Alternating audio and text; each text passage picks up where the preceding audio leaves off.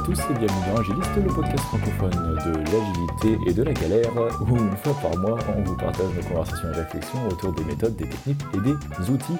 Je suis Julien Deret et comme toujours accompagné de Pierre, fait référent. Comment ça va Pierre? Ça va super, merci Julien, et toi?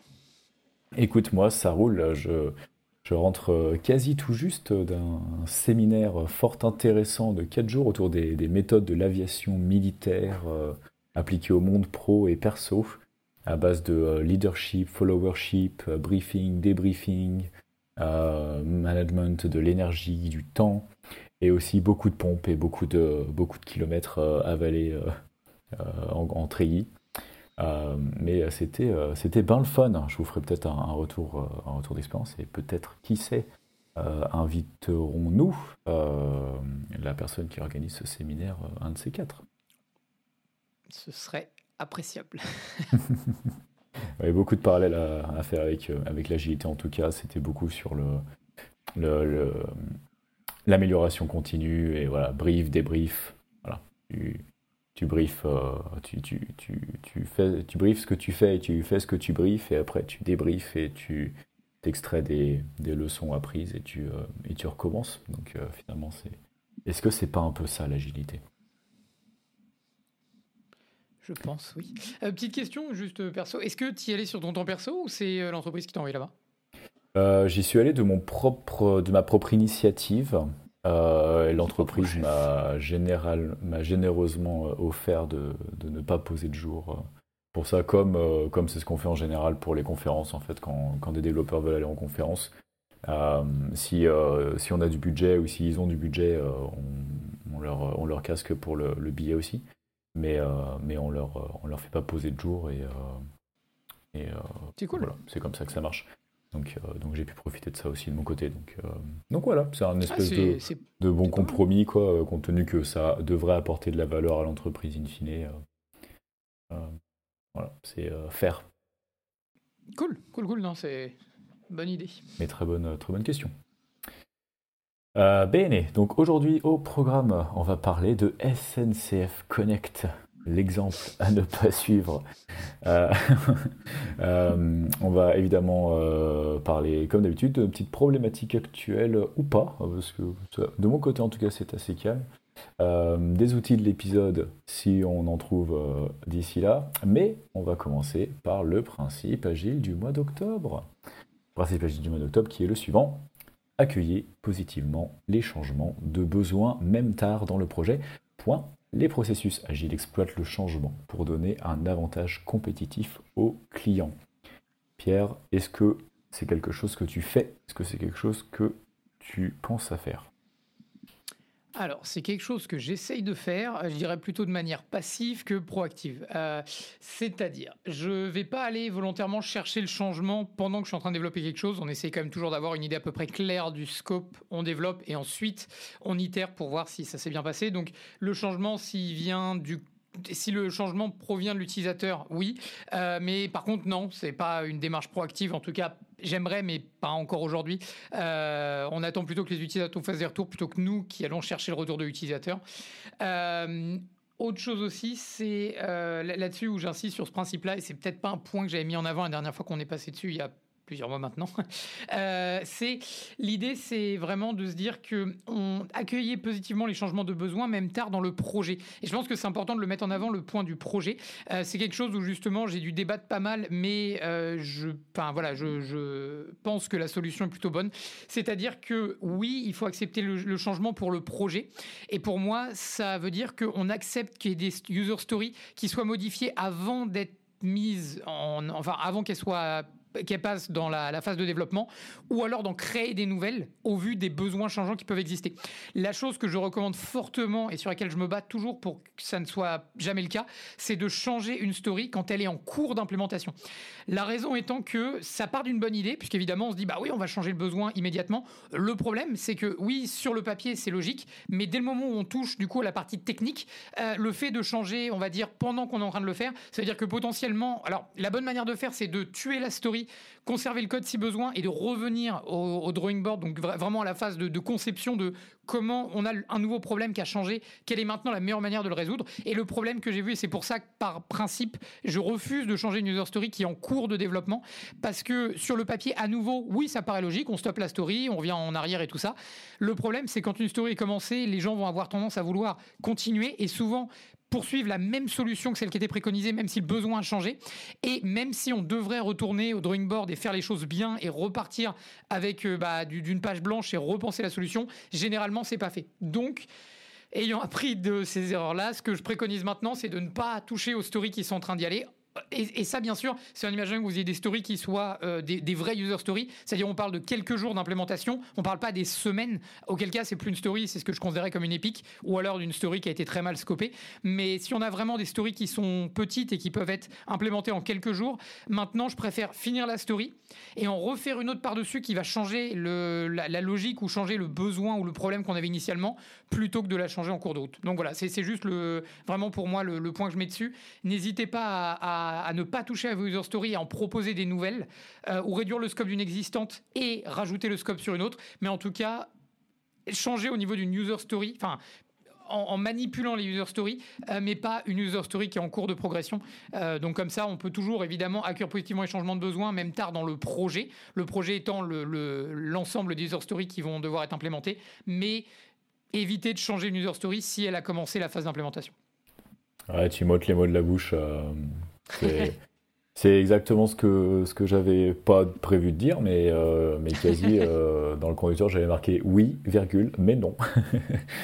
Euh, dans le sens où, ouais, moi c'est pareil, enfin, je me bats pas tous les jours, mais quasiment pour, pour, pour qu'on n'introduise pas de changement pendant le développement, des modifications de, de spec, de design, de tout ce que tu veux. C'est juste, ça, ça, ça a un impact, mais énorme sur le, le, temps, euh, le temps total de, pour, livrer, euh, pour livrer une fonctionnalité. Euh, donc effectivement, voilà. D'un point de vue micro, mauvaise idée. Point de vue macro, très bonne idée. c'est vraiment ce qu'il y a à retenir, à retenir ici. Et moi personnellement, est-ce que je le fais? Bah, C'est pas vraiment moi qui choisis, parce que c'est pas vraiment moi le chef de projet, mais, mais ouais, c'est quelque chose qu'on essaie de garder en tête. mais de toute façon, on, on, travaille pas vraiment en mode projet, je pense, toi comme moi. Euh, à l'instar du sujet qu'on va traiter euh, aujourd'hui, où euh, du coup là il y avait effectivement un projet et du coup effectivement de ce qui s'est passé, de, ce que j'ai l'impression qu'il s'est passé, il y avait un projet bien scopé et pendant un an il y a eu développement sans trop se poser de questions quoi. Et il y a juste, un bon petit V-cycle des familles. C'est ça, un, bon, un bon cycle en V ou en cascade des familles. Et, et ça, c'est c'est très bien passé, on va le voir. Bien sûr, évidemment. Donc, euh, alors, pour, euh, donc on va parler de SNCF Connect. Alors, peut-être petit disclaimer, euh, bah, en fait, pas disclaimer, mais je voulais poser la question. Est-ce que tu en avais entendu parler? Parce qu'en fait, pour, pour nos auditeurs qui nous découvriraient, donc Pierre comme moi n'habitons pas en France et donc on est assez éloigné de, de tout ça en général. Donc euh, c'était quelle ne fut pas ma surprise quand j'ai euh, entendu parler de ça il y a quelques semaines. Ouais, non, non, pareil, j'avais aucune info avant que tu m'envoies le podcast, et c'est d'ailleurs là où j'ai découvert une nouvelle application. Cela dit, euh, j'ai eu l'impression, alors je ne sais pas s'ils ont aussi changé euh, l'application mobile, euh, pardon, l'application desktop, donc sur navigateur classique, mais j'ai eu l'impression, parce que un des problèmes que tu as soulevé, j'ai l'impression est aussi existant dans la version web de l'application. Donc, ouais, alors j'ai pas, j'utilise pas l'application, parce que bah, comme Julien l'a dit, on n'habite pas en France, donc on, on, utilise très très peu le réseau SNCF. Euh, ce qui justifie du coup pas pour nous d'avoir l'application euh, comme la majorité des Français qui utilisent leur service.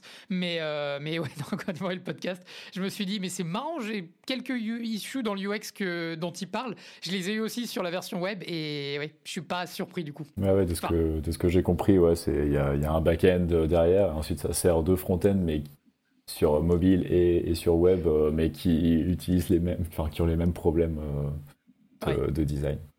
Euh, de ce que j'ai compris. Même si, même si du point de vue du code, de ce que du moins je peux voir dans le navigateur, euh, j'ai en plus l'impression que c'est vraiment euh, deux projets séparés, dans le sens où j'ai pas l'impression que c'est des, des composants React Native qui ont été utilisés pour du front-end.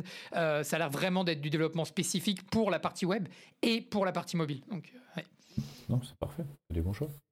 Euh, bon après ça on juge pas, chacun fait comme chacun fait comme il veut. C'est, là c'est les ingénieurs qui parlent.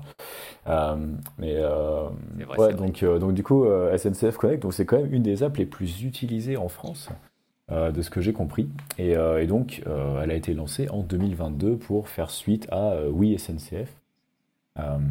et, et le, le, but affiché c'était de faciliter la vie des usagers euh, mais bah, globalement, euh, de, ce qu'on a compris, elle était tellement buggée à sa sortie que ça, elle a été immédiatement été détestée parce que bah, finalement, elle est la plus utilisée parce que bah, tout le monde en a besoin. Euh, mais en même temps, du coup, elle est, elle est quand, même, quand même détestée. Donc, on s'est dit avec Pierre, quand on, quand on a pris connaissance de ça, via notamment un, podcast qui est excellent qui s'appelle Super Fail de, France Inter, Guillaume Herner qui fait ça. Euh, et euh, du coup, qui a fait un épisode là-dessus. Et on s'est dit, mais il y a beaucoup de choses euh, d'un point de vue agilité à, débriefer de, tout ça. Donc on s'est dit qu'on allait passer un peu en revue quelques, quelques trucs et puis on va essayer, nous, d'apporter une petite analyse sur, sur ce qui a dû se passer derrière et puis expliquer voilà, peut-être les, les pourquoi du comment et, et les, trucs. Parce que c'est facile de dire, oui, il y, a, des bugs, c'est pas bien, c'est n'importe quoi, ils auraient dû pas faire des bugs. Mais euh, non, on va essayer aussi de comprendre comment ces bugs-là sont arrivés et à quel moment dans, le, dans la conception.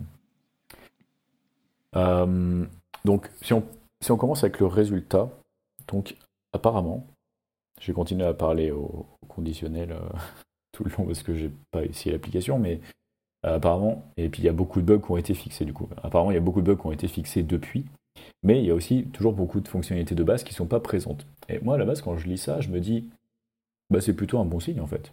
Il y a des fonctionnalités qui ne sont pas présentes. Ça veut dire qu'il y a de l'itération. Après, le problème, c'est que c'est des fonctionnalités de base qui ne sont pas présentes.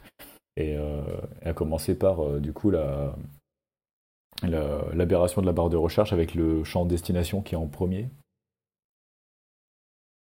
Pour, pourquoi Donc là, ça par exemple, c'est il y, a beaucoup de gens qui se posent des questions sur, euh, sur ça, quoi, parce que à la limite, si quelqu'un a pris cette décision-là à un moment, ok, bon, je vais mettre la destination en premier, euh, pourquoi pas, c'est un choix qui se défend. Mais pourquoi ça n'a pas été changé? Parce que a posteriori, tout le monde se rend bien compte que c'est n'importe quoi. Et, du coup, faire une erreur, c'est une chose, mais pas la fixer, c'est là que c'est un problème. Parce que, pourquoi est-ce que ça change pas? Parce que c'est vraiment une volonté propre de SNCF de vraiment avoir la destination en premier, comme Apple va parfois faire des choix qui sont un peu douteux, mais c'est parce qu'ils ont une stratégie à long terme pour imposer quelque chose? Ou est-ce que c'est juste ben, qu'ils veulent pas changer par fierté, ou peut-être parce qu'ils peuvent pas changer, parce qu'ils peuvent pas itérer? Euh, c'est là qu'il y a des différents, différents niveaux. Est-ce que c'est un problème d'agilité Est-ce que c'est un problème de politique Est-ce que c'est un problème de choix stratégique? Est-ce que ça peut être aussi un problème d'expertise, euh, c'est-à-dire de ne pas avoir les bons UX designers euh, qui savent du coup En UX, on a une règle qui s'appelle la règle de consensualité, c'est-à-dire qu'il y a des choses qui sont admises par défaut donc dans le cas par exemple d'un trajet, la, règle de consensualité de tout, on va dire 99,99% des applications qui existent aujourd'hui, et je parle pas de petites applications, je parle de Google Maps, de Waze, de choses comme ça. Euh, Waze, pardon, c'est différent parce que c'est un GPS euh, qui connaît notre localisation existante. Mais par exemple dans le cas de Google Maps, quand on demande un trajet, on part toujours du point A d'où l'on part vers le point B où l'on va. Euh, on peut parler de la même règle par exemple quand on clique sur une colonne et qu'on veut la, la, la classer ou l'ordonner, euh, on aura toujours de base euh, une ordonnation qui sera faite de manière décroissante, puis croissante. Euh, et même si par logique on penserait l'inverse, la consensualité est toujours qu'on a d'abord décroissant puis croissant quand on fait, quand on, décide de, sortir une colonne. donc voilà, et c'est simplement des règles qui sont établies. Et donc pour moi, un problème aussi qui peut être aussi possible ici, c'est que les personnes qui pouvaient avoir les bonnes réponses ou les bonnes approches n'étaient pas nécessairement les personnes qui ont été consultées et ou les preneurs de décision. Euh, on en reparlera plus tard, mais voilà, je pense que même, même d'un point de vue, non, euh, pas juste de la technique pure de l'ingénieur qui implémente une solution, mais même au niveau de la conception de la solution, je me demande même si à ce niveau-là, les preneurs de décision euh, n'étaient pas du tout des personnes qui avaient l'expérience nécessaire pour prendre de telles décisions. Ouais, on peut imaginer une, une, une, hiérarchisation très, très stricte de, de, de, la, de la conception et puis même des équipes, pourquoi pas, avec une approche très très, euh, très top-down, du, du, du, haut vers le bas, où on dit bon ben voilà les specs, et puis bah, c'est bon quoi. Cherchez pas, euh, faites juste ça, puis et, personne qui soit n'est écouté, soit n'ose parler. Euh, c'est les choses, choses qui arrivent. Mais ce qui est quand même incroyable, c'est surtout que ça change pas, parce que je veux dire, au bout d'un moment, quand, tout le monde se plaint d'un truc, surtout que ça doit pas être, j'allais dire, ça doit pas être très compliqué à changer, mais selon comment c'est fou, selon comment ça a été fait en dessous, ça trouve c'est hyper compliqué. Euh, bref, donc du coup, on n'aura pas les réponses à tout, on peut faire que des suppositions, hein, évidemment. Et si quelqu'un de SNCF qui a participé au projet euh, euh, veut, venir parler avec veut nous. venir s'excuser? Ouais, mais non, mais soit pour, soit pour discuter, soit pour, dans, soit, soit, pour donner des, des, excuses ou des raisons, ou pour débriefer dans un sens ou dans l'autre, ça nous intéresse, ça nous intéresse beaucoup. Hein. En, vraiment, on a, Pierre comme moi, on a bossé dans plein plein de projets, on a fait plein plein de conneries, on a vu plein de projets pourris. Euh, et c'est pour ça qu'on fait agiliste aussi, hein, c'est pour essayer de, de, de, dire, ben voilà, enfin, le ratio de, de projets poubelles, je, crois que c'était à l'IUT, on nous parlait beaucoup de projets poubelles, qu'il y avait 80% euh, des projets informatiques qui finissaient à la poubelle parce que de toute façon c'était pourri, euh, c'était pourri à la base et qui, et qui servait à rien. Et depuis l'arrivée des méthodes agiles, on sent quand même que ce ratio-là commence à s'améliorer. Euh, du coup, on essaie, donc euh, on fait pas ça par pure, euh, par pure méchanceté. c'est au contraire, c'est de lessons learned, hein, on s'entend bien. Il y, a beaucoup de choses à apprendre et évidemment à corriger, mais. Ouais. Mm. Donc, et c'est pas pour autant qu'on va, qu'on va se retenir. Hein. Donc euh, ouais, et du coup il y a, y a un autre euh, un autre bug qui est, qui est assez euh, enfin un autre bug, une autre fonctionnalité qui est assez marrante je trouve, c'est le fait qu'on peut pas faire des arrêts sur enfin qu'on peut faire qu'un seul arrêt sur les longs trajets. Donc apparemment sur l'ancienne application, quand on faisait un long trajet, on pouvait dire ben, je veux m'arrêter à telle gare pour une heure et puis prendre le prochain train ou quoi, de façon à couper un peu le trajet. c'est quelque chose que je, ne savais pas en plus qu'on pouvait faire ça. mais du coup, ce qui est rigolo, c'est que sur la nouvelle application, on ne peut le faire qu'une fois sur un long trajet. Donc il y a vraiment une régression d'une appli à l'autre. Et ça, c'est au-delà du bug qui est marrant, c'est quand même quelque chose qui est intéressant. quoi. Et c'est ce qui est d'ailleurs assez surprenant dans ce projet-là, c'est-à-dire que c'est pas juste l'UX qui est pas bonne, c'est pas juste il y a des bugs sur des fonctionnalités qui devraient fonctionner, mais il y a aussi juste, enfin à tous les niveaux, euh, il y a des choses qui vont pas, il y a des régressions au niveau de l'application comme tu viens de le dire. Comme j'expliquais, il y a des soucis d'UX, il y a aussi des bugs, des vrais bugs. Le jour de la sortie qui étaient présents, et là c'est même pas l'UX qui était mauvaise, c'est juste que la fonctionnalité ne marchait pas du tout. Donc, euh, et, c'est là où c'est assez incroyable et c'est là où on peut mettre qu'en avant que la gestion de projet est extrêmement importante euh, parce que là, c'est la preuve et on suppute toujours, mais euh, une mauvaise gestion de projet, c'est clairement tous les facteurs qui mettent en avant une très très mauvaise gestion de projet. Donc, donc voilà, et, c'est justement ça, c'est pas juste un endroit qui est mauvais et qui aurait peut-être pu être un petit peu moins regardé que le reste, c'est vraiment, il y a des problèmes partout. Et généralement, quand les problèmes sont généralisés, il faut revenir à la source qui est comment le projet a été géré. Et voilà, on va continuer dedans, mais ouais. Hmm. Oui, alors euh, ouais, donc la, phase, la phase de test. Donc on parlait des bugs euh, qui n'ont pas été euh, pas été remontés.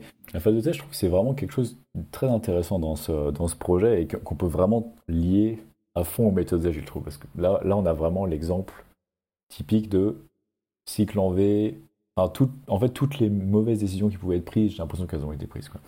Donc, en gros, la phase de test, elle a, donc, il y a eu plus d'un an de développement sur cette application, au total. Et la phase de bêta test a commencé deux mois avant le lancement. Donc, en gros, ça a pour un lancement en janvier-février, la phase de test a commencé en novembre. C'est-à-dire que déjà, il n'y avait, pas beaucoup de, pas beaucoup de tests. Et en plus, c'était sur les vacances de Noël. Donc, les bêta-testeurs, il, y avait, il me semble qu'il y avait, il y eu plusieurs milliers de bêta-testeurs hein, quand même. Euh, mais, plusieurs milliers. mais, bon, ben, alors peut-être que ça partait d'un bon principe, d'une bonne idée, genre ah ben tout le monde va utiliser le train à Noël pour aller dans leur famille, euh, peut-être. Mais euh, bah, bref, c'est pas aussi, c'est aussi le moment où les gens sont pas spécialement trop sur leur téléphone, quoi, à geeker.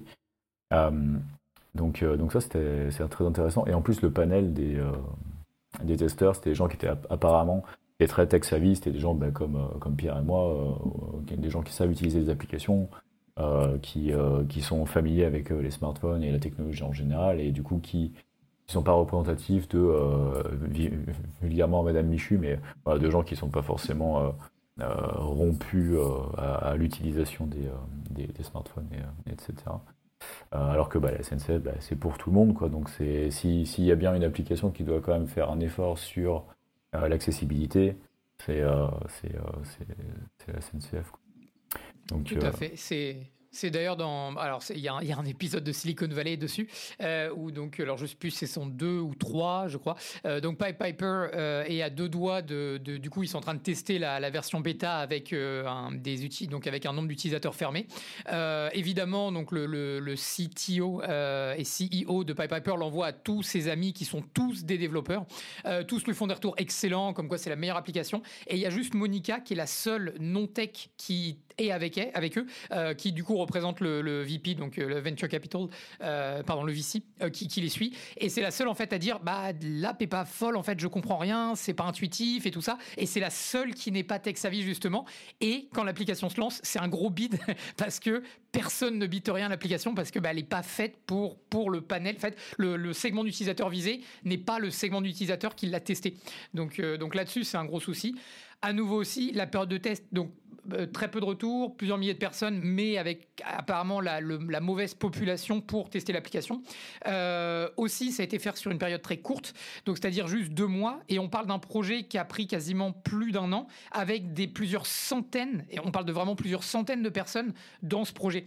Euh, évidemment, en méthode agile, c'est absolument pas quelque chose qu'on ferait. On essaierait de mettre l'application dans les mains des utilisateurs le plus tôt possible, évidemment, et pas attendre la toute, toute, toute fin pour avoir juste deux mois de test quand le process de développement lui-même a pris quasiment cinq fois plus de temps. Donc, euh, évidemment, quand bien même tous les retours et les problèmes qu'on a eu in fine dans l'application délivrée auraient, et peut-être d'ailleurs certaines ont été remontées, peut-être qu'ils n'ont même pas eu le temps de faire les ajustements. Euh, ce qui est très probable, c'est que, et à nouveau, je suppute encore, il y avait une date de livraison. Ils ont pu avoir des retours et ont privilégié tout ce qui était les bugs immédiats mais toutes les améliorations au niveau de l'UX et tout ça ont dû être classifiées comme étant moins importantes.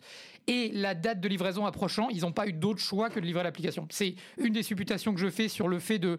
Parce que oui, il y avait des bugs, mais il n'y en avait pas énormément quand on compare à tous les autres problèmes du X et tout ça. Donc, je pense qu'ils auraient. Il y, a une chance, à nouveau, on attend de voir si quelqu'un vient vers nous euh, qui a aussi un projet. Mais j'imagine un monde où les problèmes qui ont été relevés par les utilisateurs finaux auraient pu être relevés par les bêta-testeurs, mais par le choix de priorisation n'ont pas été euh, fixés avant la mise en production.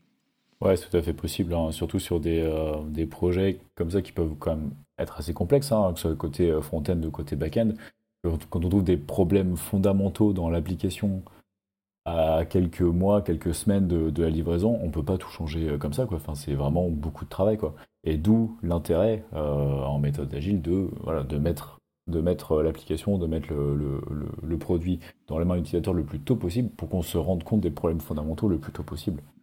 Euh, au bout d'un moment, on peut pas, on peut faire, on, fait que des suppositions au début, donc il faut rendre ça concret et et, ce qui est marrant, c'est que du coup, ce qui est avancé, la raison avancée par la SNCF pour, euh, euh, pour, pour, justifier cette phase de test euh, extrêmement tardive, c'est parce qu'ils voulaient garder la plus grande confidentialité autour de l'application pendant les phases de développement.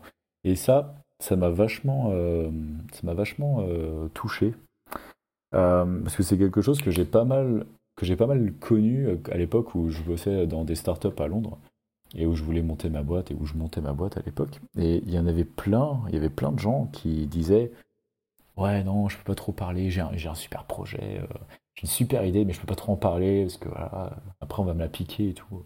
Et nombre de fois que j'ai entendu ça, et en fait, euh, c'était peut-être. C'était peut-être vrai il y, a, il y a 20 ans, j'en sais rien, mais aujourd'hui c'est plus, euh, plus le cas quoi.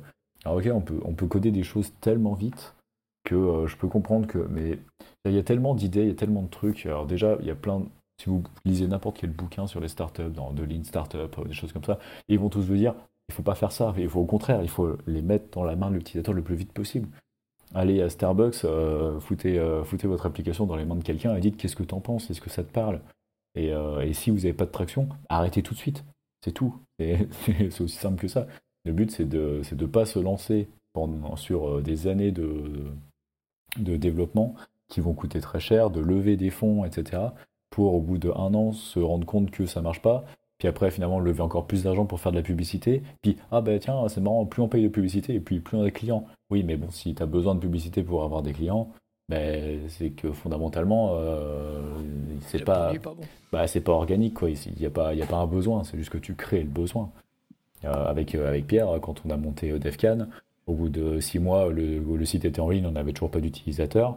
Bon, bah, au on s'est dit, c'est bien qu'il n'y a pas de, de product market fit, quoi. donc, donc il, faut, il, faut, il faut tirer la prise. Donc, développer des trucs dans la plus grande confidentialité, surtout pour la scène. Qu'est-ce que c'est Pourquoi? Pourquoi? C'est surtout ça, moi, qui, est la plus grosse question. C'est la SNCF. Ils ont peur de quoi? Ils ont peur qu'on leur vole leurs utilisateurs. Qui aujourd'hui peut voler des utilisateurs SNCF C'est pas comme si on avait le choix de choisir avec qui on voyage en France quand on prend un train.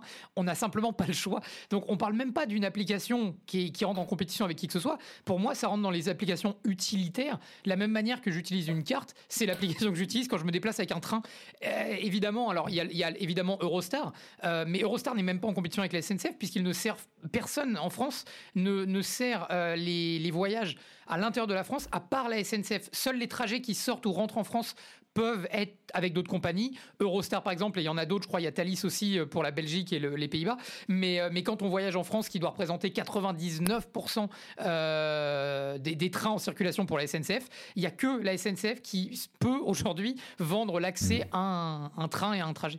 Alors, je suis pas trop sûr. Il me semble que ça a été, euh, ça a été ouvert, mais euh, en fait, il y a d'autres entreprises. Moi, j'utilise Trainline, par exemple. Euh, oui. Et, et, du coup, Trainline, par exemple, ils peuvent, en fait, ils ont accès aux mêmes infos. C'est juste que, bah, ensuite, c'est juste qu'ils vendent les tickets. C'est une autre boîte pour vendre les tickets, quoi. Mais les, ça reste, on utilise quand même la SNCF au final, quoi. Mais moi, par exemple, j'utilise pas la SNCF, j'utilise j'utilise Trainline. c'était, c'était vachement. Moi, j'utilisais Capitaine Train à l'époque. Alors, euh, justement, alors, c'est d'ailleurs là où c'est assez what the fuck, c'est que Captain Train a été racheté hmm. par la SNCF. Euh, par Trainline. justement. Euh, pardon? Par Trainline. pardon, par, par Trainline. Et, c'est là justement où on voit la grosse différence en termes d'UX dont dispose Trainline et dont la SNCF est juste incapable d'arriver même à, à s'approcher de, de, de, la qualité d'UX que propose Trainline. Toujours est-il que ouais, la plus grande confidentialité, je, je, comprends pas. C'est vraiment se tirer une balle dans le pied. Vraiment, il n'y a aucun bénéfice et que des risques quoi, à prendre. Enfin, je, encore une fois, si quelqu'un a des réponses pour nous, euh, ça, nous intéresse beaucoup. Énormément même. Euh, donc ensuite, au niveau des fonctionnalités, donc il y a bah, pas mal de fonctionnalités manquantes. Apparemment, du coup, bah, à la sortie de l'application, par exemple, on pouvait pas ajouter des billets sur, euh, sur les wallets des téléphones Apple, Google. Alors j'ai pas trop compris si on pouvait pas les ajouter ou si ça marchait pas, mais en tout cas les gens apparemment étaient bien, euh, bien mécontents de, de ça. Et euh, ça, ça c'est pareil, à la limite je peux comprendre, tu vois, même si tu fais un truc vraiment agile, alors après, c'est juste que tu as mal qualifié peut-être tes priorités euh, au niveau des fonctionnalités, mais qu'il y ait des trucs qui manquent, c'est jamais trop un problème, je trouve, du moment que après tu continues d'améliorer ton app et que tu commences à et que tu continues à sortir des, features. Mais c'est vrai que compte tenu que je veux dire, il manquait déjà pas mal de trucs, donc euh, Apple mais après, la, la, question revient au niveau de la régression, et ça, à nouveau, je ne sais pas, mais est-ce que l'intégration avec euh, Apple Wallet ou l'équivalent pour Android était déjà existant dans l'application existante? Si c'est le cas, c'est clairement encore une régression euh, qui a été perdue en cours de route, de la même manière qu'on peut faire qu'un arrêt, alors qu'on pourrait en faire autant qu'on en voulait avant. Et est-ce que ça a été aussi perdu en cours de route euh, d'où l'énervement des gens qui devaient avoir leur petite habitude de prendre leur train, le mettre sur leur wallet et plus avoir besoin de l'application? Ils peuvent plus le faire donc. Euh. on note aussi euh, l'absence de filtre pour les trajets. C'est ça. Et, à nouveau, je vais me faire l'avocat du diable, mais peut-être, comme on expliquait tout à l'heure, comme Apple des fois fait, ne, suit pas la règle de consensualité, décide de faire autrement, on peut aussi imaginer que dans ce cas-là, SNCF s'est dit, hmm, je vais essayer de ramener les clients à au moins ouvrir l'application pour avoir leur ticket. Donc, je le propose pas directement dans, dans les wallets d'Apple ou d'Android. Ce qui, est, ce qui est possible aussi, on ne saura jamais. Bon, je pense pour l'option A, mais je leur laisse quand même le bénéfice du doute sur l'option B. Euh, donc, euh, qui n'est pas déconnante en soi non plus, euh, mais je doute, compte tenu du projet en général, je pense plus pour l'option A que l'option B quand même. Et donc là, on a fait, on a, on a fait, on a, on a, parlé vite fait, on a fait une présentation un peu macro, puis ensuite on allait un peu dans les détails, dans les détails techniques. Mais si on reprend du, du, recul sur tout ça, sur, euh, sur pourquoi cette application en fait. Parce que en fait, pourquoi est-ce qu'il y avait besoin d'une nouvelle application tout court? L'autre avait l'air de fonctionner pas mal. Euh, je, enfin, sais pas, je, ne l'ai pas utilisé depuis des années, mais, mais, euh, mais du coup, bah, on, on, se rend compte que ça coïncide quand même pas mal avec l'arrivée d'un nouveau dirigeant à la SNCF. Qui sûrement a voulu marquer le coup, a voulu dire Hey, maintenant, maintenant c'est moi le papa, donc on va tout changer et ça va être encore mieux.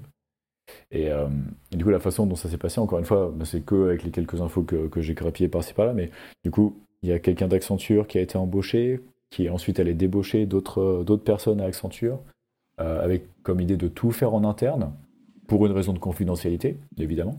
Euh, encore une fois. Et donc, à la limite, on peut on peut peut-être parler du tout en interne ou pas en interne. Je pense que c'est une vraie question en soi, en fait. Euh, je peux comprendre parce qu'en même temps, on est tout le temps en train de, de, rigoler sur le gouvernement ou telle ou telle grosse boîte qui font des trucs en externe mais qui vont voir Capgemini, Accenture et qui payent euh, des millions euh, pour un résultat en général relativement approximatif. je pense au détecteur de piscine récemment là, qui, a, qui a bien, qui a bien fait parler, qui a bien fait parler, alors que je pense que n'importe quel étudiant en école d'ingénieur euh, est capable de développer un truc comme ça euh, en quelques semaines. Oui. Euh, mais, donc, mais bref, donc vouloir internaliser les, internaliser les ressources, pourquoi pas? D'un côté, la SNCF, c'est pas leur corps de métier le software. D'un autre côté, bah, maintenant toutes les boîtes sont obligées de, s'y mettre au software. Donc toutes les boîtes sont obligées de devenir des boîtes tech, au moins un peu. Donc ça peut s'entendre, non?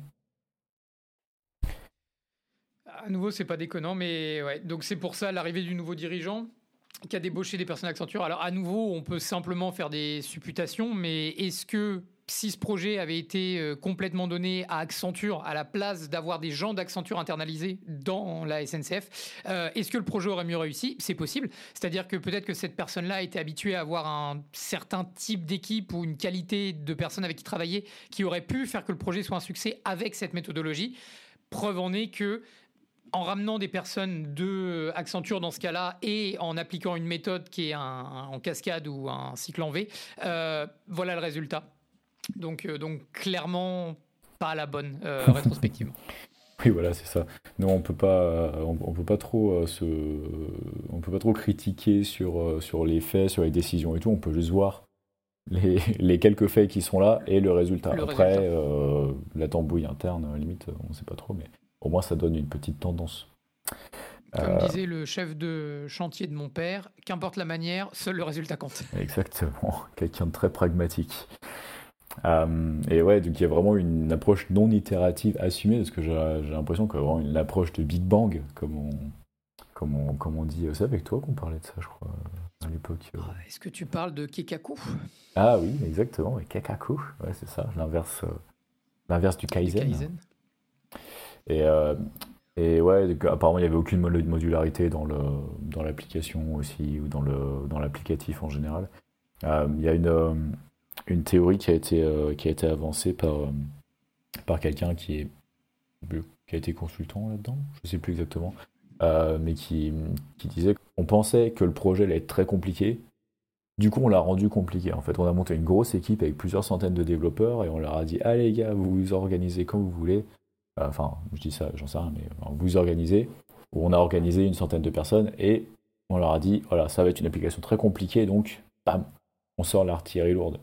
Et euh, alors, du coup, c'est exactement l'inverse quoi, de, ce qu'on voudrait faire. Normalement, on veut commencer petit et on fait un peu avec ce qu'on a, on fait un MVP, on avance, et ensuite, ben, en fonction des, ressources qu'on a besoin, qui nous manquent, on, complète. quoi.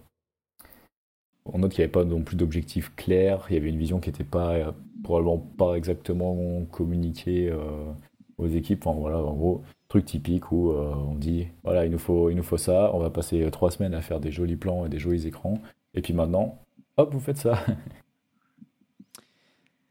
C'est ça. Un, des trucs aussi qui aurait pu être fait de manière à, gérer le problème, c'est-à-dire que euh, normalement on parle de cohorte, euh, enfin c'est généralement une approche qui est plutôt euh, mince, qui est, qui est plutôt utilisée de manière globale par par pas mal d'entreprises euh, sur des nouvelles applications majeures. Souvent, ce qu'on va faire, c'est de faire une livraison par cohorte, c'est-à-dire on va d'abord ouvrir à 10% des utilisateurs, puis 30%, 50% et tous les utilisateurs. La raison étant qu'on veut s'assurer qu'avec, par exemple, on préfère avoir un problème avec, mettons, il y a vraiment un problème qui touche 10 000 utilisateurs. Bon, ces 10 000 utilisateurs, c'est énorme, mais c'est toujours moins que 100 000 ou 500 000 utilisateurs de l'application. Donc c'est pour ça qu'il y a un intérêt certain à livrer. Euh, même la livraison elle-même est itérative, où on la donne qu'à un petit, une petite population des utilisateurs. Et encore, ça aurait pu être juste fait sur quelques semaines, mais je suis sûr que même s'ils avaient fait ça avec 10% d'utilisateurs, dès la première semaine, même, peut-être même dès les tout premiers jours, ils auraient vu l'avalanche de commentaires qu'ils ont reçus sur leur application, sur, sur les, les App Store, euh, et immédiatement, ils se seraient rendu compte que quelque chose n'allait pas, et ils auraient pu faire machine arrière, c'est-à-dire remettre en place l'ancienne application, rechanger ce qui n'allait pas et aller de l'avant. À nouveau, on manque d'énormément de données pour savoir exactement ce qui s'est passé. Euh, mais à nouveau, ça aurait pu être, à nouveau avec une approche plus agile, ça aurait pu être définitivement une solution qu'ils auraient pu adopter, euh, d'accepter le fait que, ok, c'est une erreur, on n'aurait pas dû la release aussitôt, mais au moins ils auraient contrôlé la, on va dire le, le blast radius, j'ai pas le nom français, désolé, et donc du coup, le blast radius que, que ça aurait pu avoir du coup euh, sur la totalité des utilisateurs, ils auraient plus juste pu affecter une petite partie, qui certes aurait toujours été affectée, mais comme je l'ai dit, beaucoup moins pire que 10 ou 100 fois plus d'utilisateurs affectés. Ouais, effectivement, c'est vrai qu'il n'y a, eu aucune gestion du changement pour l'utilisateur. Euh, vraiment, on a, j'ai l'impression qu'on a complètement oublié qu'il y avait des utilisateurs en fait derrière ça et qu'il y avait, euh, je sais pas combien, mais potentiellement 30 millions d'utilisateurs quoi derrière ça. Donc euh, on, oublie que ces gens-là, ben, en fait, quand on va faire le changement d'application, en gros, ce qui s'est passé, hein, de ce que j'ai compris, c'est que la mise à jour a été faite directement sur les, sur les stores. Donc c'est-à-dire que les gens, ils avaient sur leur téléphone un jour euh, WeConnect et euh, l'autre jour, ils avaient SNCF Connect quand il y a eu la mise à jour qui s'est faite. Donc changement d'icône, changement de nom, changement de tout. Aucune possibilité pour l'utilisateur de revenir à la version d'avant qui fonctionnait mieux. Euh, ça a vraiment été fait du, jour au lendemain, quoi. Donc, euh, pour tout le monde d'un coup. Donc, c'est vraiment, on prend, on, y va. Et, après, du coup, moi, je me, je me, je me demande, encore une fois, quelle est qu'est-ce qui a drivé cette décision-là, quoi? Est-ce que c'est juste de la, de la négligence ou juste on savait pas que c'était possible de faire autrement, ou on n'y a pas pensé, ou la, la personne qui a donné l'ordre n'était pas au courant, elle a été mal conseillée, etc. Euh, ou est-ce que il peut-être c'est peut-être peut plus insidieux, mais après il faut arrêter de voir le mal partout. Donc euh, je mets des je, mets des je, mets des circonflexes, comme ils disent je mets des je, je, prends je mets des, je, prends des pincettes avec ça, mais on peut même imaginer qu'il y a vraiment une, volonté de booster l'application parce que si on remplace complètement l'application et qu'il n'y a pas moyen de, de continuer à utiliser l'ancienne, bah du coup la nouvelle c'est pas un échec. Tout le monde l'utilise. Euh, c'est après, du coup, tu peux, tu peux ouvrir sur c'est quoi les métriques que tu utilises pour définir ton succès, quoi? Euh, est-ce que c'est le nombre d'installations? Bah, Dans ce cas-là, c'est bon, l'application est un, est un franc succès. Est-ce que c'est les notes sur l'Apple Store ou est-ce que c'est euh, est-ce que c'est les retours utilisateurs Est-ce que est-ce que c'est le chiffre d'affaires? Même le chiffre d'affaires, finalement, il ne changera pas grand-chose. De toute façon, on est tous obligés d'utiliser l'application. C'est ça. Est-ce que c'est aussi tout simplement, et c'est là où moi c'est aussi une possibilité, euh, dans de tels projets qui sont tellement gros et impliquant tellement de personnes, euh, à nouveau c'est une mauvaise gestion de projet parfois, et c'est triste à dire, mais le projet en soi devient plus important que le résultat final. Est-ce que c'est une possibilité aussi? C'est-à-dire que les dirigeants étaient plus inquiets que le projet prenait du retard ou que le projet allait prendre du retard et ont décidé de livrer le projet tel qu'il était en étant conscient que l'application n'était pas prête, mais au moins, eux, on peut dire, voilà, le projet a été livré dans les temps.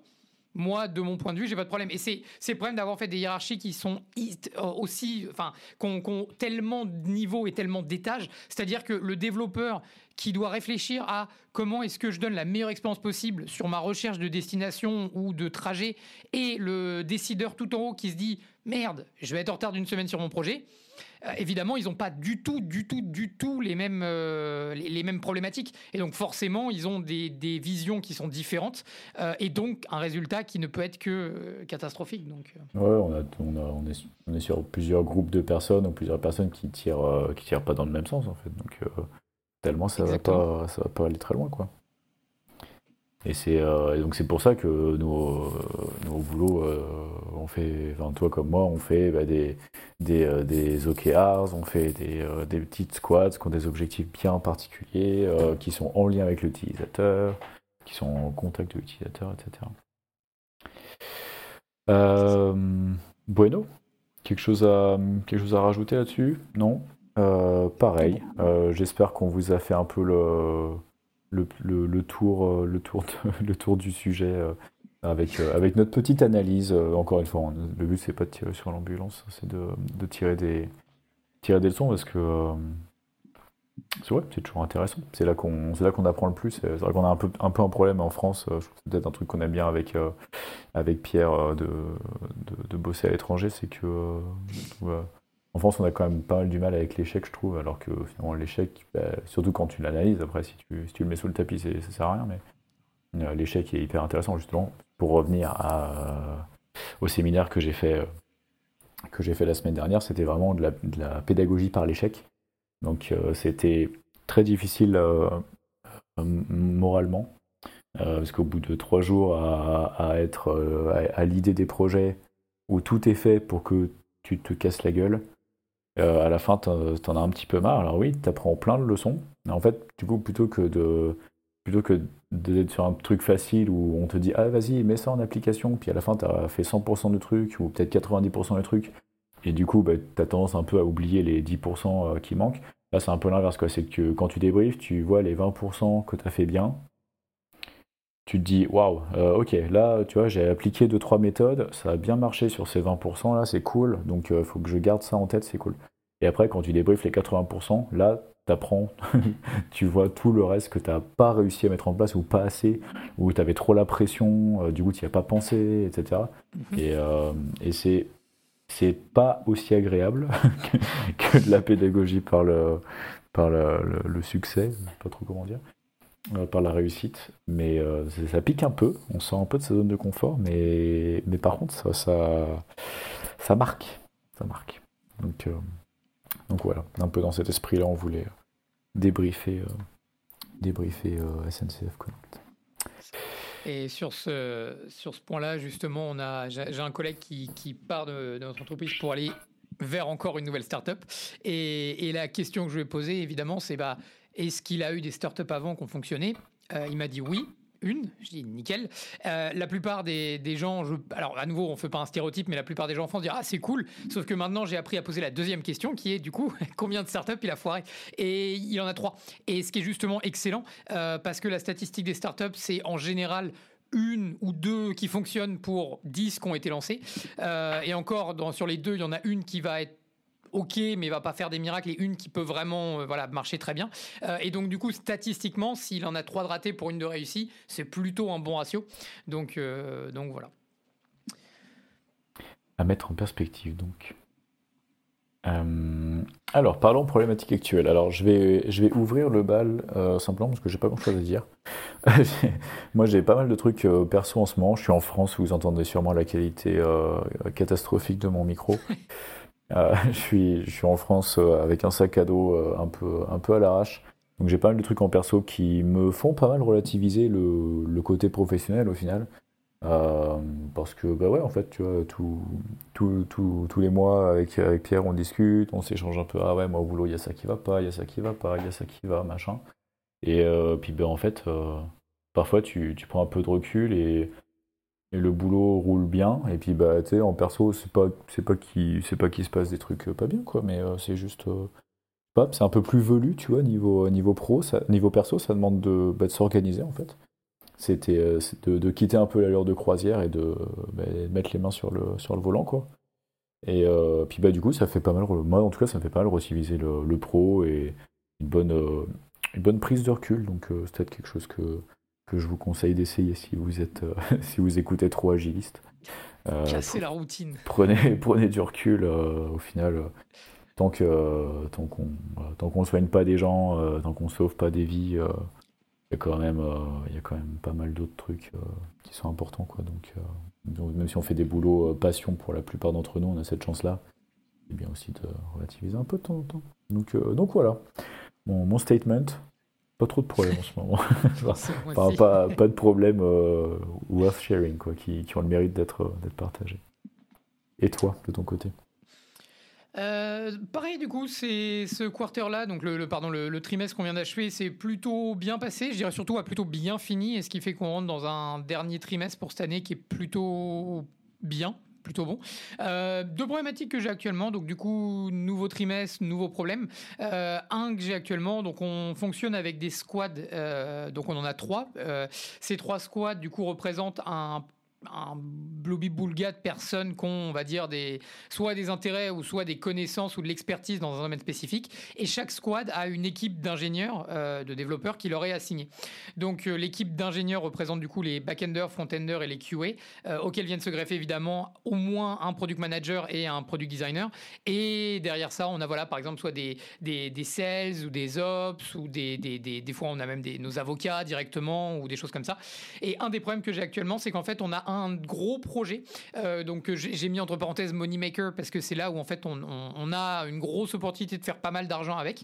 Euh, mais le problème c'est qu'en fait ce projet-là est sous une squad qui littéralement porte le nom du projet. C'est dire à quel point le projet est important puisqu'il y a une squad entière qui lui est dédiée. Euh, la chose étrange, par exemple, c'est que nous, dans notre squad, on a du coup un projet aussi qu'on fait avancer qui a moins d'opportunités commerciales pour l'instant, mais qui pourra en avoir sur la longueur. Sauf que, comme actuellement, on a ce gros projet dont je parle, qui est le, vraiment le projet qui devrait faire rentrer beaucoup d'argent et qui fait déjà rentrer beaucoup d'argent, d'où la raison pour laquelle il est priorisé. Et eh ben, on se retrouve avec du coup un objectif à l'intérieur de notre squad qui n'a rien à voir avec ce projet, mais qu'on doit quand même délivrer à l'intérieur d'une squad qui n'est pas faite pour supporter ce projet. Donc voilà, donc c'est quelque chose que j'espère d'ici le mois prochain avoir un peu plus de clarté dessus. C'est quelque chose que j'ai amené en avant et j'essaie de comprendre le pourquoi. Euh, puisque pour moi, si c'est vraiment le plus important, et eh bah, on assigne toutes les ressources et les capacités à ce projet et à bah, ce projet, à ce produit dans ce cas-là. Euh, on essaie vraiment de donner la maximum de priorité et ensuite on revient par simplement, à nouveau, on parle d'un backlog. Quelle est l'application la plus importante? C'est celle-là. Ok, on met toutes les ressources disponibles dessus pour essayer de la faire avancer le plus possible. Et ensuite, on prend la deuxième. Euh, donc voilà, donc c'est quelque chose que j'espère avoir plus d'infos et de, de, choses à commenter dessus d'ici un mois. Mais donc c'est une des problématiques. L'autre aussi, donc à titre personnel, euh, j'essaie d'être de plus en plus de, travailler en tant qu'engineering manager plus qu'en tant que team lead. Donc l'idée étant vraiment de pouvoir euh, laisser ma team agir seule, évidemment être là en cas de problème et tout ça, donc de supporter l'équipe, mais de ne plus être, euh, alors toujours aussi responsable de l'équipe, mais ne plus être celui en fait qui amène le travail, qui vérifie le travail, qui fait bouger le travail, et de vraiment essayer de rendre ma team autonome. c'est justement ce que j'ai réalisé. C'est alors à nouveau, on a eu un projet qui a été assez complexe le mois dernier, dont j'ai déjà parlé, euh, enfin, pardon, le trimestre dernier, dont, j'ai déjà parlé dans le dernier podcast. Euh, on l'a fini, on l'a livré, pas de problème. Euh, le problème, c'est que pour ce faire, on a dû en fait un peu rogner sur nos, nos les manières dont on fonctionnait. Et donc voilà, donc là pour l'instant dans les semaines qui arrivent, je vais vraiment remettre en place et, vraiment mettre un point d'honneur à, être sûr que ce soit fait à chaque fois. Donc des choses relativement simples qui sont la definition of done, definition of ready, donc la définition de ce qui est prêt, la définition de ce qui est fini. Euh, aussi le principe du captain, euh, c'est-à-dire donc quand il y a une user story, c'est de pouvoir mettre une personne dessus euh, qui va essayer d'avoir le maximum de contexte, le maximum de, personnes à contacter en cas de besoin. donc voilà, donc l'idée c'est de mettre ça en place pendant quelques semaines qui arrive. Euh, évidemment, ça va être continué pendant tout, tout le trimestre, mais l'idée étant qu'à la fin du trimestre, euh, j'ai vraiment une équipe qui soit le plus autonome possible, avec des process qui soient le plus simples et le plus efficaces à pouvoir être mis en place de leur part, de manière à ce que j'essaye au maximum de me retirer de l'équipe et au maximum de les laisser prendre le lead. Euh, donc vraiment essayer d'avoir des leaders dans mon équipe de manière à pouvoir me, supputer de l'équipe et pouvoir agir au-delà de l'équipe. Donc vraiment pouvoir aller directement au-delà. donc voilà. Toutes les questions autour de où est-ce qu'on devrait aller, qu'est-ce que devrait faire l'équipe ensuite et tout ça, mais pas qu'est-ce que doit faire l'équipe aujourd'hui ou qu'est-ce que doit faire l'équipe dans la semaine. Ça, j'aimerais vraiment pouvoir leur déléguer complètement à eux. Mais du coup, euh, si toi tu veux passer de team lead à engineering manager, est-ce qu'il ne faut pas simplement que tu fasses monter un team lead dans l'équipe? Ou est-ce que justement vous essayez d'avoir une approche qui est plus décentralisée que ça, où il n'y a pas besoin d'une personne euh, un, bottleneck dans l'équipe? Alors justement, il n'y a, pas vraiment de, il a pas vraiment de solution. L'idée, en tout cas, n'est pas de faire monter un team lead pour moi pour monter un manager. Du moins, c'est pas l'idée que je m'en fais moi pour l'instant. et surtout, si tout se passe bien, normalement, le, besoin d'un team lead ne devrait pas se faire ressentir. C'est justement là où j'aimerais aller. C'est-à-dire que je peux toujours assurer ma, fonction de team lead, mais avec le minimum de temps possible, de manière à pouvoir justement gérer des problèmes qui soient en dehors de l'équipe. Et, c'est justement, voilà, donc dans l'idée de prendre plus de responsabilités et aller en avant des problèmes plutôt qu'être à nouveau passif et juste recevoir les besoins qui viennent du produit, vraiment pouvoir aider en amont, euh, en, mettant en avant par exemple des problématiques qu'on a et qui peuvent être tournées en en avantage pour l'entreprise euh, ou des choses comme ça. Excellent, bah, ça, tu m'offres une belle, une belle transition. Euh, du coup, Pierre-Henri Chouet, le, le, gars qui, qui, organise le séminaire où j'étais, comme quoi on va, revenir beaucoup. C'est un truc que j'ai souvent, j'ai appris plein de trucs. Enfin, ça m'a permis de cristalliser beaucoup de savoir en tout cas, donc euh, je vais souvent le, le, citer beaucoup. Mais du coup, il dit un truc qui est vachement intéressant, c'est que le devoir du leader, c'est de de minimiser sa, charge cognitive. Euh, et du coup, bah, pour faire ça, bah, il faut déléguer, donner euh, du, lead tactique. En gros, le leader, il a le lead administratif, mais il a la possibilité et même le devoir de donner du lead tactique aux gens pour les responsabiliser, etc. Et du coup, plus le leader va réussir à réduire sa charge mentale et plus les, les followers vont aider, vont prendre leur responsabilité dans l'équipe et aider le leader à réduire sa charge mentale, plus le leader va pouvoir justement prendre de la hauteur, garder la, big picture, euh, regarder la, garder la vue d'ensemble, euh, et du coup créer de la valeur pour l'équipe à, un autre niveau. Et, euh, ces deux niveaux-là sont, extrêmement importants et complémentaires. Ouais, donc complètement, c'est exactement ce que je cherche à faire, c'est-à-dire que les reports de l'équipe, donner les updates et tout ça aux, aux higher ups, donc aux gens qui sont plus hauts dans l'organisation, ce sera toujours ma responsabilité, qui à nouveau peut être délégué à quelqu'un de mon équipe si quelqu'un se sent de faire la présentation à ma place. Mais par contre, le point de vue administratif, clairement, s'il se passe quoi que ce soit, euh, un bug ou quoi que ce soit, euh, je serai toujours la personne qu'on viendra voir en premier euh, pour comprendre ce qui se passe. Donc, donc c'est clairement ça, c'est-à-dire au niveau tactique, je veux déléguer au maximum à mon équipe, mais j'ai toujours la partie administrative qui, elle, ne partira pas tant que je serai team lead. Même si j'évolue en engineering manager, cette responsabilité m'incomberait toujours. Donc, Exactement.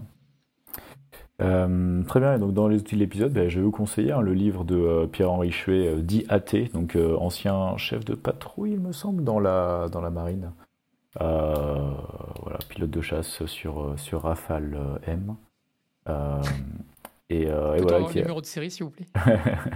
ah, bah, vous, lui, vous lui demanderez. et voilà, qui a écrit un, un livre qui en anglais s'appelle Débrief et qui, est un peu le, qui résume pas mal un peu toute la toutes les méthodes, euh, toute la méthode euh, autour de ça, et qui est paru en français il n'y a pas très longtemps, qui s'appelle Au-delà du cockpit, que vous trouverez sur, euh, sur Amazon et que je ne peux que vous conseiller. c'est vraiment les, méthodes de, de, l'aéronautique et, de, et du militaire, un peu voilà, un peu pimpé pour, même pas pimpé en fait, mais expliquer et appliquer au, au, monde professionnel et personnel.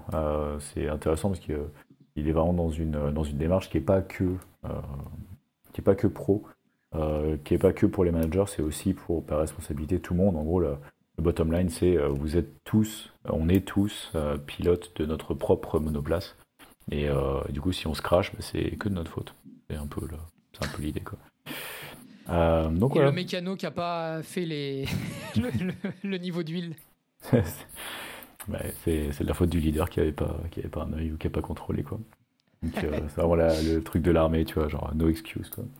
Mais, euh, mais voilà, du coup, c'est, un, un, gars qui, euh, du coup, dans, dans, quand il était à l'armée, quand il appontait sur, sur, sur porte-avions, pour, avant de partir pour, pour 6 heures de, de mission de guerre, il fallait qu'il dise à quelle heure, à plus ou moins deux secondes, il allait apponter. Donc, tu vois, c'est ce genre de truc que tu apprends via le bouquin ou après si tu fais des workshops ou des séminaires avec lui. Le gars a toujours trois chronos dans la main et, euh, du coup, la gestion du temps, c'est la gestion de, de tout. Quoi. C'est euh, assez, euh, c'est assez, assez, intéressant. Et c'est des exemples qui sont pour la plupart assez extrêmes. On n'a pas besoin d'autant de précision et autant de rigueur dans le, dans le monde civil. Mais si on peut en prendre un petit peu, franchement, ça fait pas mal. Quoi. Cool. Bah, ce sera ajouté à ma à ma prochaine commande Amazon. je, te, le conseille. Euh, super, eh bien, il est temps de conclure cette émission euh, qu'on a réussi à faire encore pas trop longue.